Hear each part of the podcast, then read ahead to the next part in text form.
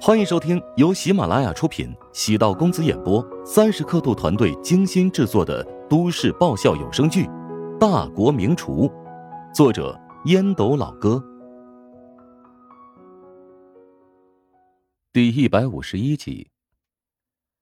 林平当场质问男友，男友也就跟林平摊牌，要求分手，并说了很多难听的话，诸如性冷淡呢。啊封建顽固啊，不解风情等等。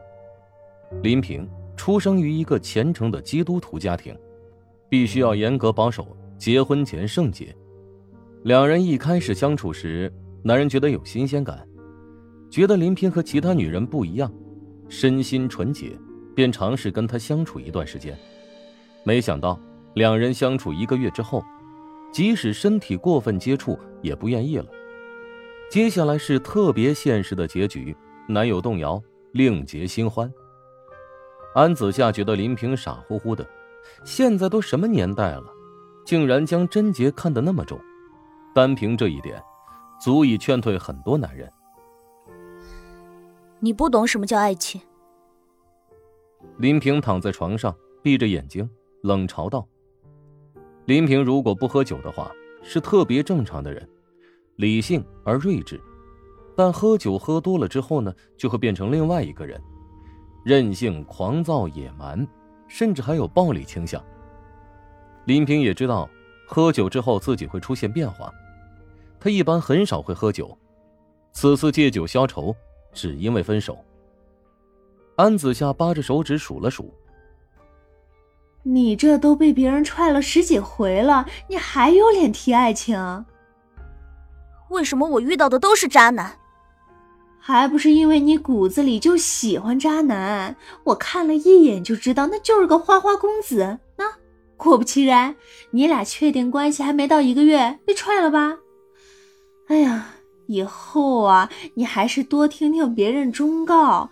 我觉得你适合找一个基督徒谈恋爱，相同的宗教信仰会让你们幸福的生活在一起。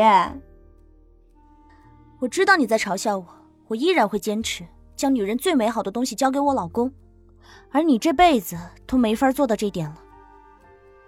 安子夏差点被噎死，这女人嘴巴还真够毒的。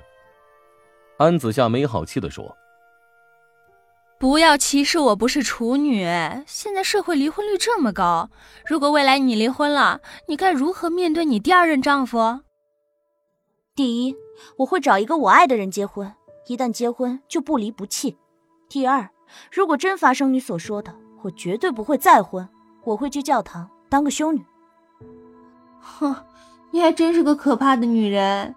人生在世何其短暂，你何必这么为难自己？从现在开始，不要发出任何声音，我得休息了。林平拉着被褥盖住脸，不再搭理安子夏。失恋的女人。还真是让人头疼，给林平冷静的空间。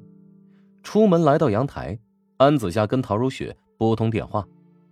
下午在食堂的闹剧，安子夏觉得还是得通过陶如雪解决一下。等安子夏说完来龙去脉，陶如雪先是沉默，旋即声音爽脆的说道：“让林平赔偿道歉，事情不就妥善解决了吗？”能不能免了这些流程？大家不都自己人吗？熟归熟，但还是要按规矩办事啊。这件事情林平做错了，就得承担相应的责任。你、你、你什么时候帮理不帮亲了？若换是以前，陶如雪肯定是毫无理由的站在自己的立场，声援支持他。陶如雪想了想，耸肩道。谁说我不帮亲了？就算你有理，我也不站你那边。哦，我算是明白了，你的意思是你和乔治的关系比我跟你更亲，对吧？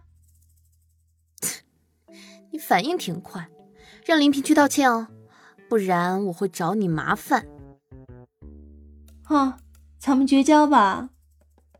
如果你能为了这件事情绝交，那我也无所谓啊。哎，不不，哎，姑奶奶，我认怂还不行吗？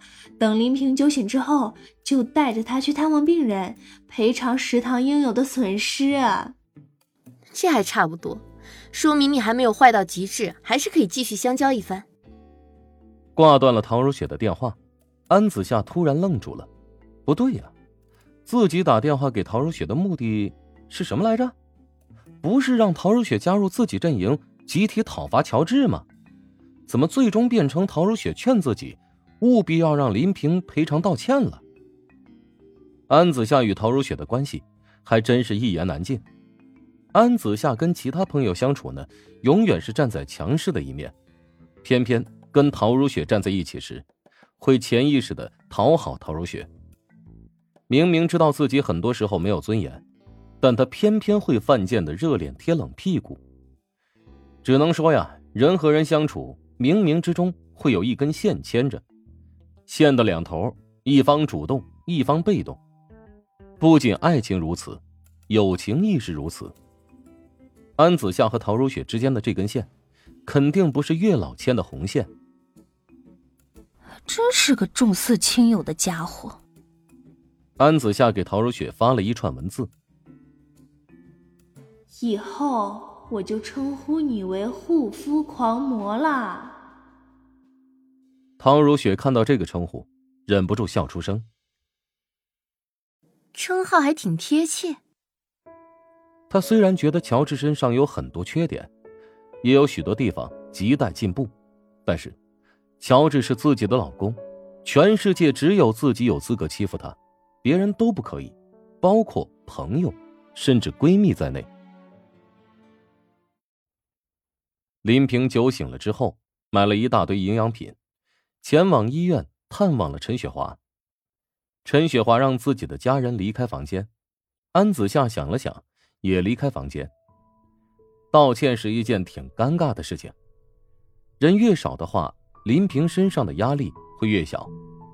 见陈雪华的额头上缝了很多针，林平顿时心有愧疚，原本打算还摆点架子。现在只想真诚获得陈雪华的谅解。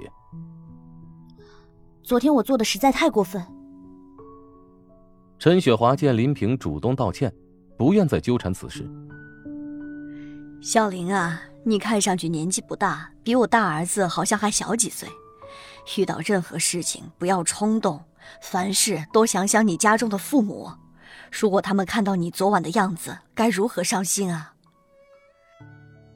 陈雪华语重心长的说道：“没错，父母是儿女疗伤的港湾。”林平眼圈一红，顿时泪如雨下。陈姨，对不起，我会吸取教训的。食堂的员工都叫我陈姐，你也喊我陈姐吧。以后遇到什么难处可以找人排解，咱们也算不打不相识。以后如果你有什么难解的心事，不妨直接找我吐诉。好的，陈姐，我记住了。昨天应该是你第二次来食堂用餐吧？陈姐，你怎么知道的？我们后台会显示老顾客的信息，我的记性不错，只要见过一次面都会有印象。何况你长得这么漂亮，哪能记不住呢？林平感慨万千，原本以为今天是来遭受谩骂和指责，没想到。陈雪华却给自己带来温暖，她很认真的说道：“陈姐，请你放心，我以后肯定会再到食堂用餐的。”陈雪华跟林平聊了有十来分钟，直到安子夏来催促，两人才结束交谈。安子夏见陈雪华和林平相谈甚欢，心情不由得大定。等安子夏和陈雪华离开之后，陈雪华的小儿子愤愤不平。妈，你怎么对那个女人这么客气啊？至少也得骂她几句吧。你呀，比我们老板还大几岁，心性还没他沉稳。你骂她一顿能当饭吃？我解开与他的心结，对食堂才是最好的解决方案。本集播讲完毕，感谢您的收听。如果喜欢本书，请订阅并关注主播。